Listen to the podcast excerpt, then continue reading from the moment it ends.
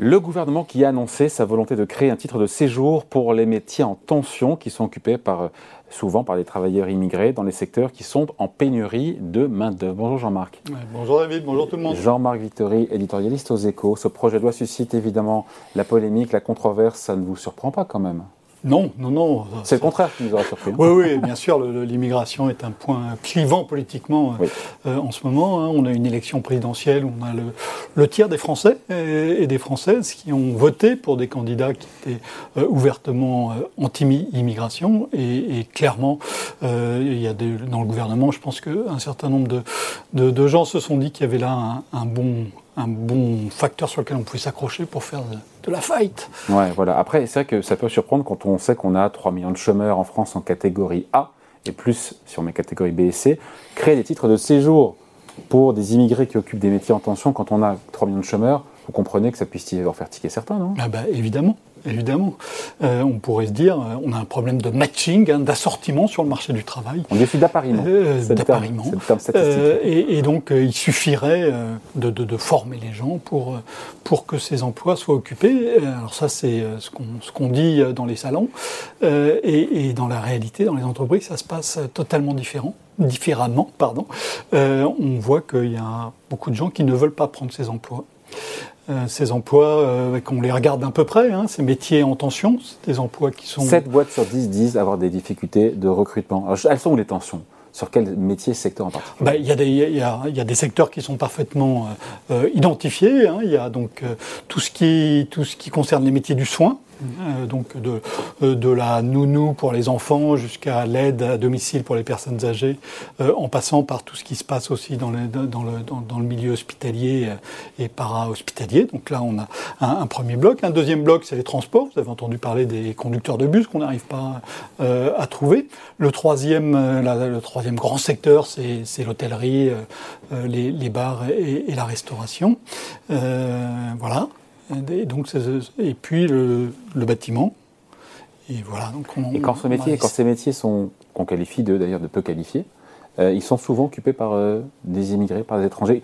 On, a pas il y a des statistiques là-dessus. Oui, bien sûr. Et, donc euh, l'INSEE Île-de-France a récemment publié un, bilan sur ce qui se passe dans, dans, la région parisienne. Alors la région parisienne est un peu particulière. Hein. il y a deux fois plus de, d'immigrés parmi les salariés qu'en, qu'en France et ça n'est pas par hasard. Et, donc, euh, il y a un focus très intéressant. Donc, 22% des, salariés sont, immigrés. Et puis, quand on regarde branche par branche, on a métier par métier, on a toute une série de métiers où on a 40%, 50%, 50% des cuisiniers, par exemple, dans euh, en, Ile-de-France, sont des immigrés. Et ça monte à, près de, de, 60% pour euh, ben, les ouvriers du bâtiment, le gros œuvre, hein, c'est-à-dire ce qui est le plus dur, ce qui se fait dehors, là où il faut transporter les charges les plus lourdes. Et puis, et puis les aides à domicile. 60% des aides à domicile qui sont employées en Ile-de-France euh, sont, euh, sont des, des, immigrés c'est-à-dire hein, des personnes euh, nées étrangères à l'étranger. Et, et, encore, ça c'est dans les chiffres qui sont officiels. Alors on sait que dans, dans un certain nombre de, de, de, dans ces métiers, on a un certain nombre de gens qui travaillent aussi de manière illégale, sans être déclarés au noir. Et, et on a de fortes présomptions comme quoi, parmi cette population non déclarée, la proportion euh, d'immigrés est, encore plus forte. Historiquement, les dirigeants d'entreprise, ils, ont, ils, sont, ils ont toujours été favorables à avoir des règles plus souples en matière d'immigration économique il y, a une, longue continuité. Hein. Quand vous regardez bah, la France, euh, la France est un pays d'immigration euh, depuis, euh, depuis très longtemps. Hein. On, a eu, on a eu les Polonais, on a eu les Portugais, on a eu les gens d'Afrique du Nord, hein. on a les gens maintenant d'Afrique subsaharienne. On a des vagues successives d'immigration et, les chefs d'entreprise, les entreprises souvent, ont contribué à ces vagues. Moi, il y a un exemple qui m'avait frappé, c'est dans les années 1960, quand la France était était en, pleine croissance, on n'avait pas assez d'ouvriers pour les usines automobiles, mais les constructeurs euh, automobiles, ils envoyaient des camions à plateau, vous voyez, euh, dans les villages, dans les, dans les villages du bled marocain. Et, donc les, jeunes montaient sur les plateaux et, ils étaient emmenés euh, en France où ils étaient très vite régularisés à l'époque. Qu'est-ce que vous répondez et que répondre à celles et ceux qui dénoncent un appel d'air à l'immigration avec ce projet de loi du gouvernement? Il y a une forme d'hypocrisie pour vous là-dedans hein?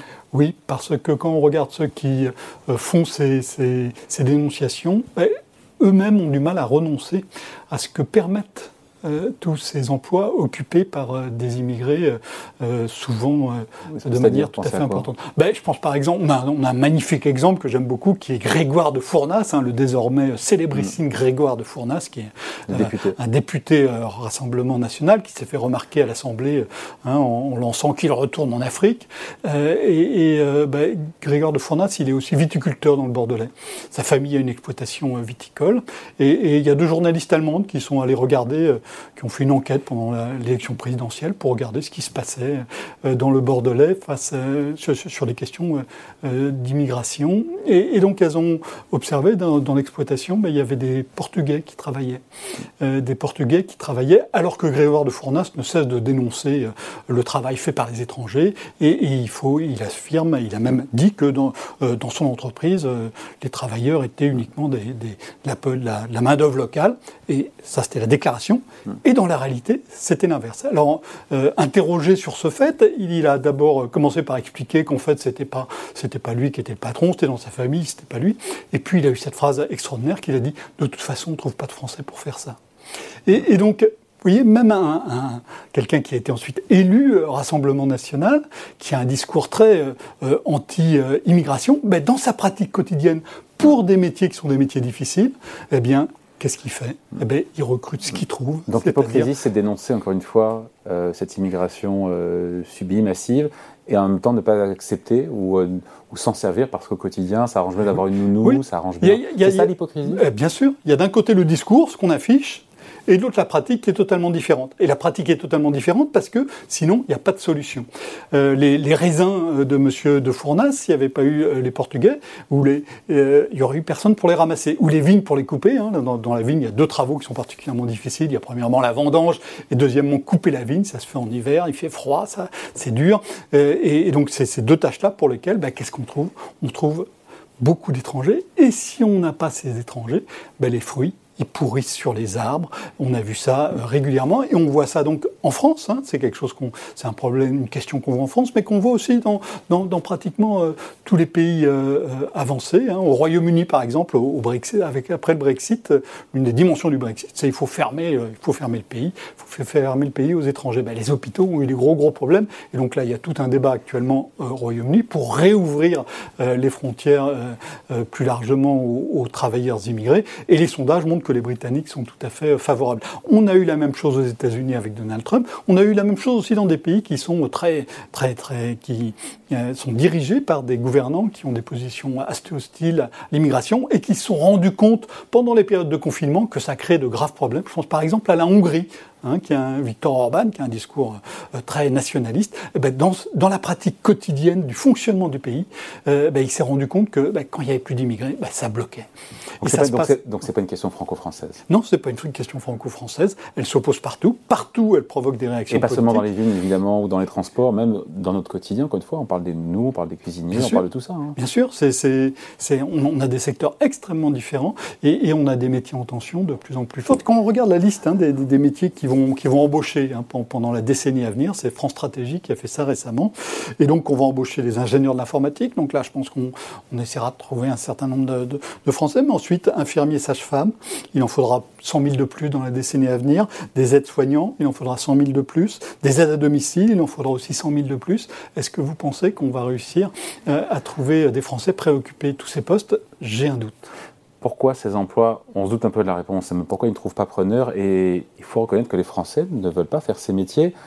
Euh, voilà, voilà, c'est comment convaincre les Français de prendre ces métiers. Il faut changer le regard qu'on a sur ces métiers. Il faut que ce soit évidemment mieux rémunéré, ah que les horaires soient des horaires de merde. pardon faut, de dire, euh, Non, il faut que la, première chose, effectivement, c'est la question de la, la rémunération. Hein. Comme par hasard, ces emplois sont très majoritairement des emplois euh, euh, peu payés. Hein. On avait eu tout le débat pendant les confinements avec les métiers essentiels. On a découvert, comme par hasard, qu'ils étaient souvent très peu payés. Donc, il y a la question de la rémunération.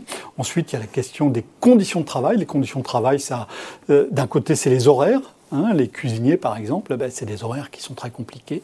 Euh, le bâtiment, c'est plutôt des conditions de travail, même si les choses peuvent évoluer avec la technique.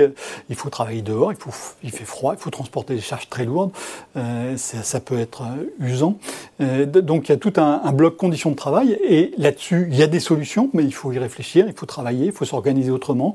Ça suppose que les, les entreprises s'organisent autrement, et mm. donc ça, c'est pas, c'est souvent assez Parce compliqué. Que sur papier, on dit que ça paraît facile, dans la réalité, ça n'est pas. Quoi. Voilà. Et, puis, et puis ensuite, il y a effectivement, je pense, euh, euh, le regard, c'est quelque chose de très important. Il y a la façon d'abord, euh, dans les entreprises dont sont considérés ces salariés, souvent ils sont pas très bien considérés par leur manager, donc ça, c'est pas très encourageant. Il y a le regard plus général de la population. Hein. il y a des métiers dont on dit qu'il faut pas les prendre, que c'est des petits métiers, que c'est des métiers qui sont, qui sont, qui sont pas dignes hein, dans, un, dans un, un, pays hein, où le statut est quelque chose de très important. On a aboli les privilèges en, en 1780 mais on tient, on s'accroche à son statut. Hein. Il y a le, sociologue Philippe Diribarne qui, qui, montre ça très très bien.